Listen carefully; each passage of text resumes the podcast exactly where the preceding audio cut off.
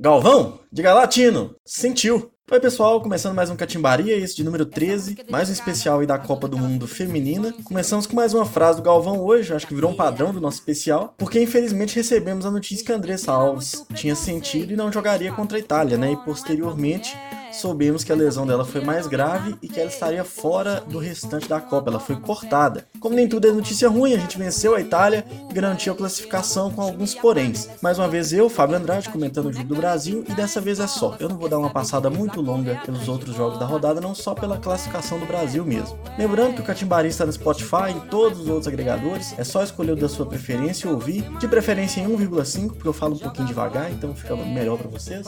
Também se vocês quiserem indicar para o nosso programa programa para seus amigos, fica muito fácil de achar a gente. É facebook.com/barra timeout esportes, timeout esportes, no Twitter também, é, e também pelo site timeoutesportes.com.br, tá bom? O Brasil venceu a Itália por 1 a 0 e garantiu a classificação para os oitavos de final da Copa do Mundo na França. Vai enfrentar as anfitriões no domingo, às 16 horas, né, às 4 da tarde. O senhor Oswaldo, a quem eu me recuso a chamar pelo apelido, porque quem chama pelo apelido é amigo, e eu não quero amizade com esse senhor de, de forma alguma. Ele começou o jogo com uma escalação diferente por conta das circunstâncias, né? A Formiga suspensa e Andressa Alves deram lugar a Andressinha e Ludmilla, respectivamente. A Andressa Alves, eu disse lá atrás, né? Ela se contundiu, ela teve um estiramento na coxa. Foi o mesmo 4-2-4 de sempre, com os mesmos problemas de sempre, mas o Brasil marcou um pouco melhor. Um 4-4-2, como vinha fazendo, mas teve mais controle do jogo durante a maioria da partida. Isso porque pressionou mais no alto, manteve a adversária mais no campo de defesa na maior parte do jogo e acabou tendo um controle maior enfrentando menos dificuldade com aquela pressão, né? Só mais pro final do jogo, e aí a gente vai falar mais pra frente, o Vadão deu aquela recuada quando estava 1 a 0 e a gente sofreu um pouco mais com os ataques da França. Mesmo assim, a linha era muito. As linhas eram muito espaçadas, as duas linhas de quatro, e também eram duas linhas, é, é literalmente linhas, né?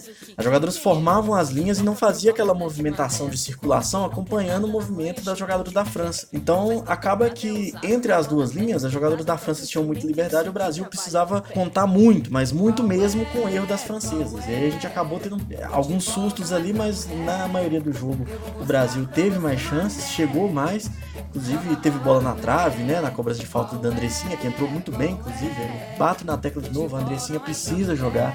A Andressinha não é banco nessa seleção. Eu acho que ela devia entrar no lugar de uma das atacantes, jogando à frente das duas volantes. Né? Eu vou insistir nisso aqui porque tá na cara que isso é melhor do que jogar com esse 4-2-4 louco com duas volantes tendo que correr o tempo todo. No caso desse jogo, inclusive a Marta tendo que correr o campo todo, a Marta com 33 anos e voltando de lesão recentemente, né? Mostra que o senhor Oswaldo é louco. O gol veio um pênalti que foi sofrido pela Debinha, para mim, a melhor em campo. Ela jogou muito mesmo, mais uma vez pela ponta. Teve um pouco menos de oportunidades. Eu acho que ela tá ainda um pouquinho fominha, até no lance do pênalti mesmo. Ela podia ter tocado pra Bia, mas preferiu a jogada individual, tentou levar é, a bola em direção ao gol e acabou sofrendo um pênalti. Aí a Marta bateu e com o gol, ela que já tinha empatado com o Close na artilharia das Copas no jogo contra a Austrália, marcando também de pênalti, se isolou na artilharia das Copas e agora é sozinha a maior artilheira com 17 gols. Entre as Copas do Mundo feminino e masculino, ela é a jogadora com mais gols. Além de ser a jogadora com mais bolas de ouro na carreira, né? ela que tem seis, tá acima de Cristiano Ronaldo e de Messi, que tem cinco logo atrás. Antes de falar com mais calma do jogo, quero falar um pouco de um problema que o Brasil vem tendo, que é o grande quadro de lesões da seleção, né? Ou selesão, termo cunhado pela Nayara Peroni no Twitter. É um problema muito sério. No total foram sete jogadoras lesionadas já na, repre... na... já na representação, sem contar com a Cris que veio lesionada e passou por recuperação, na preparação da Copa e durante a competição. A Formiga, Andressa Alves, Adriana, Fabi, Érica, Rafaele e Marta se lesionaram durante a preparação. Né? A Marta ainda teve aquela discussão se ela chegou lesionada ou não, mas mas segundo a própria e segundo a CBF, ela se lesionou durante a preparação para a Copa. Então é um problema que pode ser interpretado como um azar, mas também pode levantar questionamentos sobre a qualidade da preparação da equipe, pela equipe médica, pela fisiologia, pela preparação física, né? E porque a gente sabe como que é o descaso dentro da CBF, o descaso com que ela toca o futebol feminino, então a gente acaba não sendo surpreendido por essas lesões, né? Acaba não, achando estranho essa quantidade de lesões. O descaso é muito grande, então eu particularmente não acredito que isso possa ser tanto assim azar.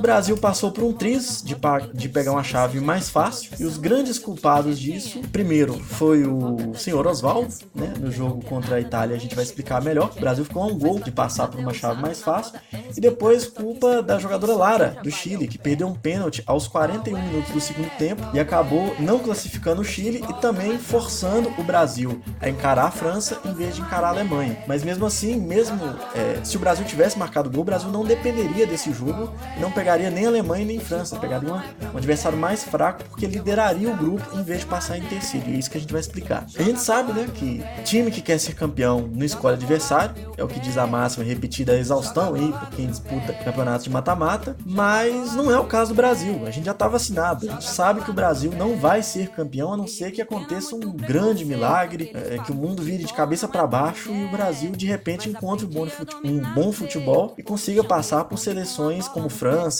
Estados Unidos, a própria Suécia que está do outro lado da chave, a própria Alemanha que a gente acabou tendo que torcer para enfrentar depois da vitória do Brasil por apenas 1 a 0. Mas claro que a gente enfrentaria seleções mais fracas e teria mais chance de chegar na frente, o máximo que a gente poderia torcer é justamente para enfrentar equipes mais fáceis e chegar mais longe na competição. Pegar a França, a Alemanha logo de cara é muito dolorido pra gente. Claro a gente fica na expectativa de quem sabe passar da França, fazer um grande jogo, né?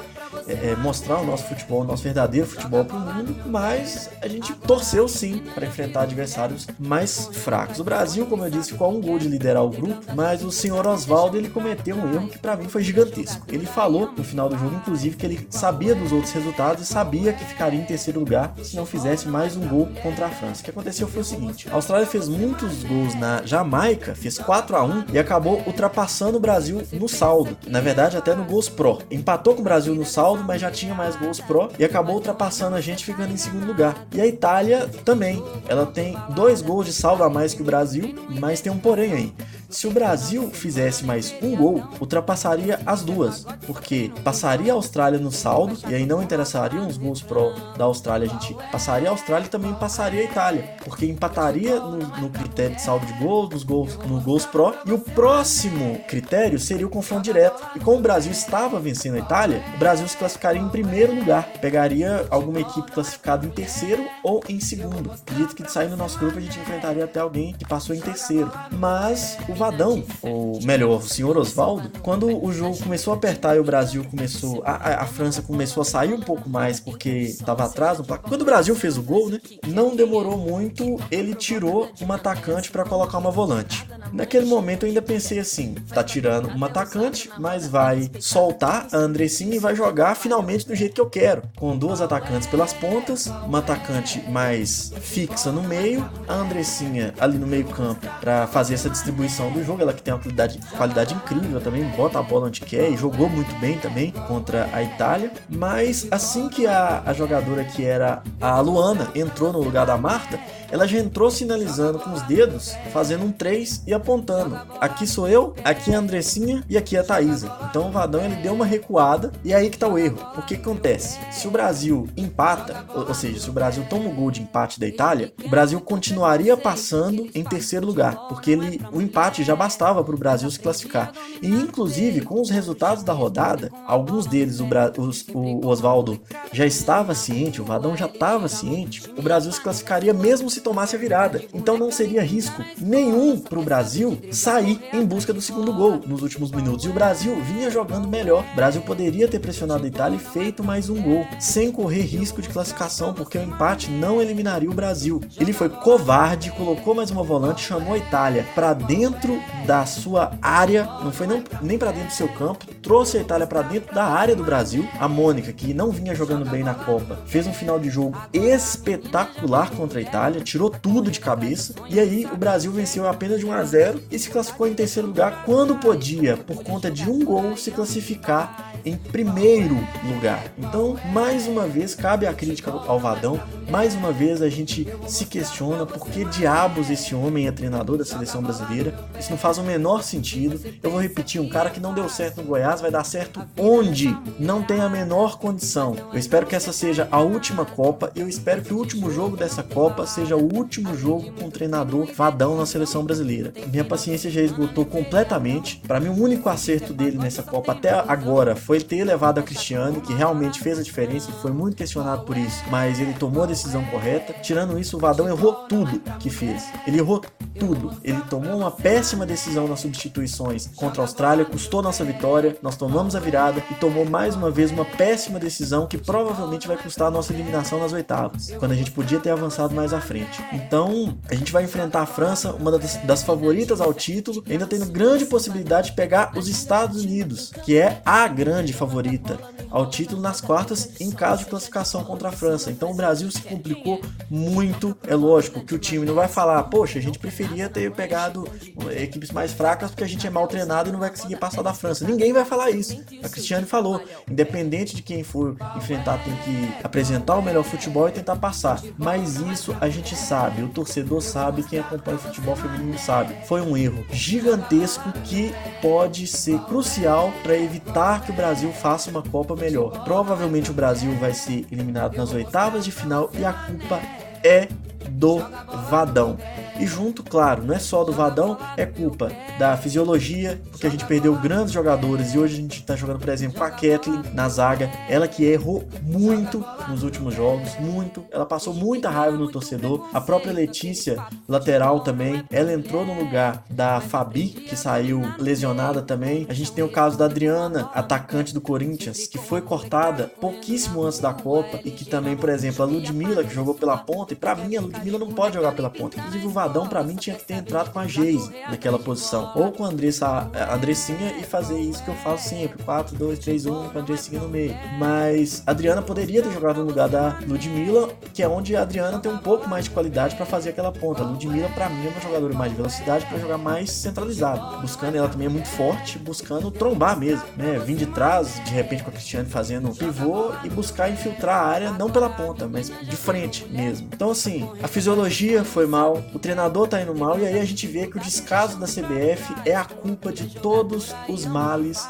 da seleção feminina brasileira. Precisa, o Brasil precisa de uma gestão melhor, precisa de treinador melhor, precisa também levar o futebol feminino a sério pra gente ter uma renovação na seleção, que a gente sabe que Formiga, Marta e Cristiane estão indo para a Copa por necessidade. Não é só porque elas são jogadoras excepcionais, porque elas são, mas é porque o Brasil não teve uma renovação, porque não tratou futebol feminino com dignidade nos últimos todos os anos. Nunca tratou com dignidade, na verdade. Então, a nossa qualidade está caindo. Não é porque nossas novas jogadoras são ruins, mas é porque a renovação não é feita direito e nossas jogadoras não estão preparadas para passar por esse momento de renovação. A CBF se esqueceu que a Marta, a Formiga e a Cristiane não são eternas. Então, é isso. Hoje a gente não vai nem passar pelos outros é, resultados, não. Vamos falar só sobre o jogo e a classificação do Brasil, as complicações que a gente vai enfrentar. Mais uma vez, vamos falar que o Catimbaria tá no Spotify e nos outros agregadores. Você pode ouvir também direto no nosso perfil lá no Anchor. A gente solta no nosso site que é timeoutesportes.com.br. E a gente tá também no Facebook Timeout Esportes e no Twitter Timeout Esportes. O Catimbaria, claro que é uma, um podcast da família Time Out. Muito obrigado por ouvir. Vou pedir mais uma vez para espalhar a palavra e vamos aí xingar bastante o Vadão no Twitter. Vamos lá pichar a sede da CBF para ver se esse cara sai. Se, se, possível, até antes da Copa. Deixa alguém lá no lugar dele, qualquer um, que pode fazer um trabalho melhor ele. Muito obrigado e até mais. Futebol não é pra mulher. Eu vou mostrar pra você, mané. Joga a bola no meu pé. Joga a bola no